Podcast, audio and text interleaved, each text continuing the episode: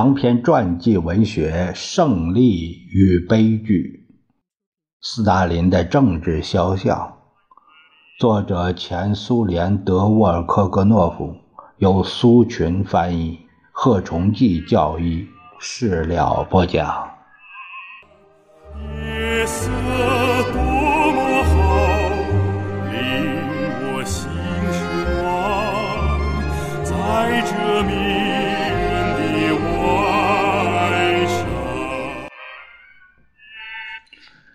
尼古拉耶夫案件的审理是匆忙进行的。三周以后，在公布的起诉书中就断定尼古拉耶夫是季诺维耶夫地下恐怖组织的活跃成员。在起诉书上签字的是国家副总检察长安亚维辛斯基和重要案件侦查员 J.I. 舍伊宁。此后不久，还有不少悲剧和颠倒黑白的起诉书都同安亚维辛斯基的名字连在一起。不出所料，尼古拉耶夫以及此案有关的所有被告均被处决。为什么说是不出所料呢？问题在于，在暗杀事件发生后的第二天，根据斯大林的建议，政治局未经讨论就通过了一个无视法治的文件。中央执行委员会主席团秘书叶努基则被迫签署一个修改现行刑事诉讼法的文件。文件说：第一，侦查部门应尽快对。策划或进行恐怖活动的被告案件的处理。第二，审判机关的审理赦免可能性时，不应延误执行因这类罪行判处的死刑，因为苏联中央执行委员会主席团认为这类案件的上诉是不能接受的。第三，在作出死刑判决后，内务部门应对这类罪犯立即执行死刑。根据新的命令，莫斯科和其他一些城市加快了案件的审理工作。由于侦查结果把暗杀基洛夫同季诺维耶夫分子联系了起来，1934年12月，以季诺维耶夫和加米涅夫为首的一大批活动家——叶夫多金莫夫、巴克耶夫、库克林。格森等被押上被告席，没有查出任何直接证明他们参与这次暗杀事件的罪证和证据。第十七次党代表大会以后，季诺维耶夫尽管未当选中央委员，但仍然活跃起来了。他认为暴风雨已经过去，他的好时光仍可能到来。在代表大会以后，他甚至写出并在布尔什维克杂志上发表了自己的最后一篇文章《过去十年的国际主义》。但是他看到报上对暗杀基洛夫的评论，那评论说，托洛茨基、季诺维耶夫的坏蛋们参与了这一勾当。他明白了，现在最坏的结局在等待着他。在侦查机关的压力下，后来在检察员的压力下，季诺维耶夫被迫承认：从笼统的背景上看，前反党集团可能要对发生的事情负政治责任，这就足够了。审判再不需要更多的论据和证据。政治迫害的第一场演习顺利结束，季诺维耶夫被判。十年监禁，加米涅夫被判五年监禁，所有其他人也被判治了罪。由于思想观点和官方宣布的不一致，而被公开当作刑事犯罪，这恐怕是第一例。判决事先都同斯大林商量过，基洛夫被暗杀，标志着一个残暴的时代。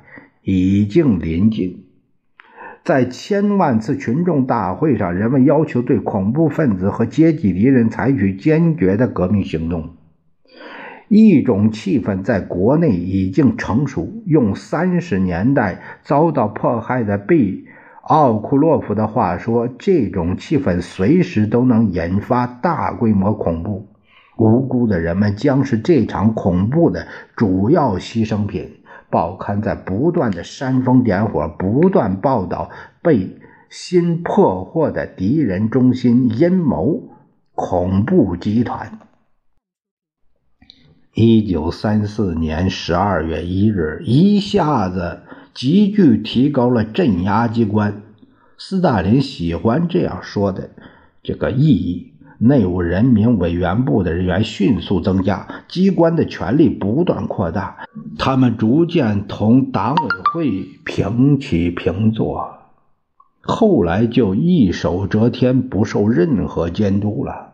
报刊上最时髦的标题是“言过其词的警惕性”，极力散布对每个人的怀疑与不信任，将对许多领导人进行监视。斯大林非常害怕自己遭暗害，大大加强了保卫措施。每一次失败，每一次事故，每一件损坏，每一场灾难，都同破坏行为联系起来。国内一种气氛逐渐成熟，在这种气氛下，斯大林依靠受蒙蔽的群众的支持，能够开始进行自己的血腥清洗了。早在基洛夫被害以前，斯大林就亲自决定把一些人提拔到与人民敌人斗争的机构和党内重要岗位上。这批人在以后的无法无天的年月里扮演了凶恶的角色。第一个是尼伊叶若夫。此人是组织局委员。一九三五年初，他成为中央书记，是负责清党的主要成员之一。还有安亚维辛斯基，此人原来是孟什维克，后来摇身一变成了苏联副总检察长，接着又成了国家总检察长。大约也在这个时候，A.H. 波斯克列贝舍夫成了斯大林私人秘书处的负责人，中央特别科科长和总书记最亲密的助手。由于总书记对他的特殊安排，此人的作用比他的正式地位重要的多。许许多多事情往往取决于他给斯大林的报告的性质和内容。只是通令报刊明确要求挖掘和揭露敌人，据说敌人还真不少。大量有关的报告送到中央，下面是保存在苏联最高法院档案库里的几份这样的文件：联共中央约为斯大林同志，苏联人民委员会维米莫洛夫同志，乌克兰内务人民委员部。北方边疆区国家保卫局结束了对反革命恐怖集团策划的对中央委员、联共北方边疆区委会委书记、中央执行委员会委员瓦伊万诺夫同志进行恐怖活动一案的侦查工作。该案移交法院追究责任的被告共有七人，是 H、R。垃圾精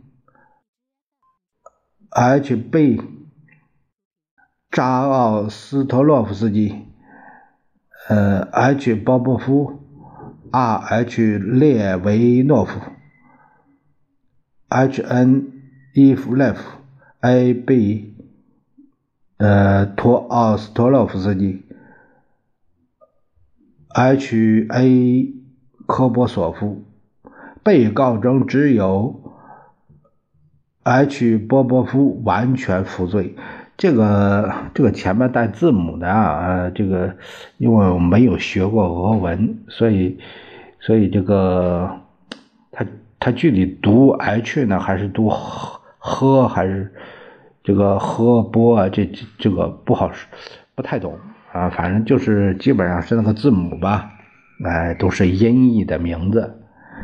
拉基京等人的案件，拟提交苏联最高法院军事委员会阿尔汉格尔斯克市巡回法庭，根据1934年12月1日的法律审理。我们认为，主要被告拉基金、H.B. 扎奥斯特罗夫斯基。列维诺夫必须枪决，其他被告则处以不同年限的监禁。请你们指示安维辛斯基、B. 乌尔里希。一九三五年一月二十三日，另一个文件是这样：联共中央书记约维斯大林在审理案件时决定判处 G.I.N。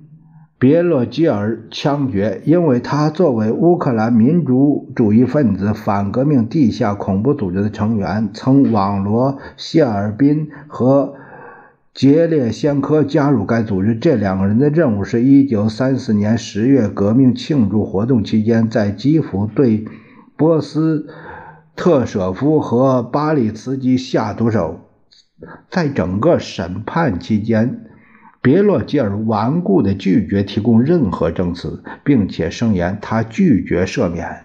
有鉴于此，请指示可否对被告 G.H. 别洛吉尔执行判决。安亚维辛斯基，呃和 A.B.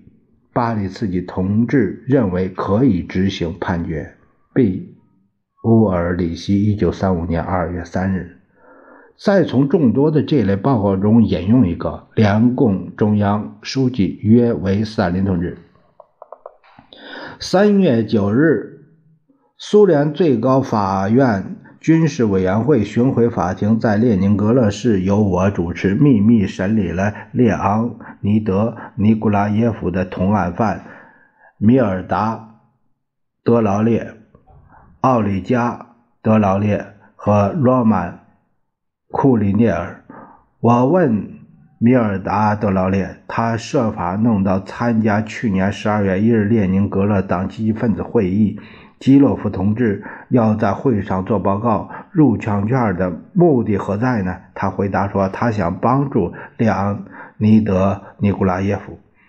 帮助什么呢？在那看情况再说。据此，我们。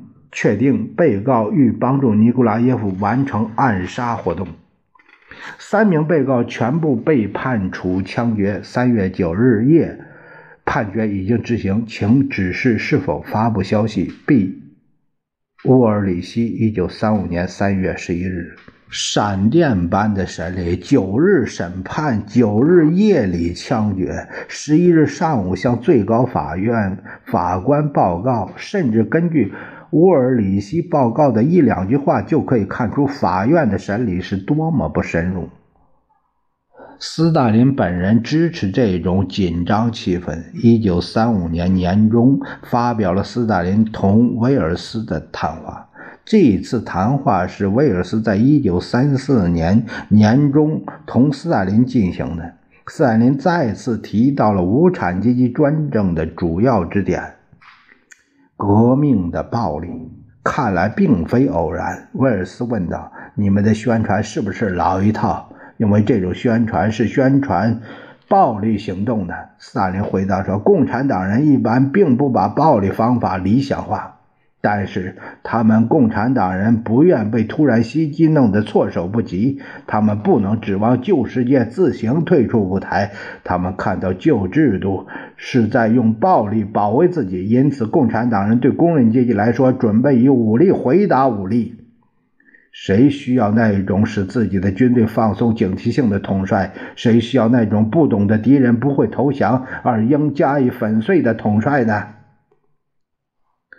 第十三次党代表大会决议还在继续起着遏制作用。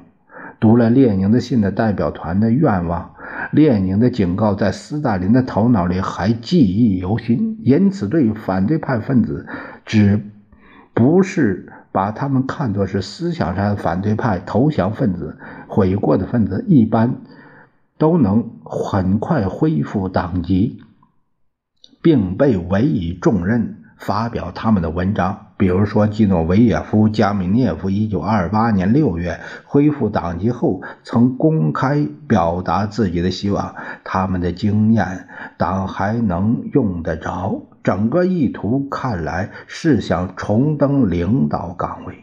布哈林、李可夫、托姆斯基虽然不断被报纸斥以为富农的帮凶，在16次党代会上仍被选为中央委员。但是后来，斯大林怀着满意的心情，开始把他们全部消灭了。甚至斯大林对基洛夫的爱，看来也未能阻止总书记消灭这个最受欢迎的人和自己的潜在的敌人。当必须在起码的正派做法和显示他的权力两者之间做出选择时，怀疑。残忍专横，就总会在斯大林身上占上风。基洛夫的死是国内整个政治方针强硬化的好借口。总书记不能忘记，第十七次党代表大会大会上有四分之一的代表投了他的反对票，那么全国又该有多少人呢？因此，还很少有人能预料到，在一千两百二十五名有表决权和发言权的代表当中，有一千一百零八人很快会被遭到逮捕。其中大多数将死在内务人民委员部的地下室里和集中营里。在这次代表大会上选出的一百三十九名中央委员和候补中央委员当中，有九十八人将遭逮捕和枪决。而且要知道，这些人当中的绝大多数是十月社会主义革命重建国家最积极的参加者。这是在蓄意消灭列宁老禁卫军，因为他们知道的事情太多。斯大林需要一批比较年轻、不了解他的过去、有献身精神的执行者和职能人员。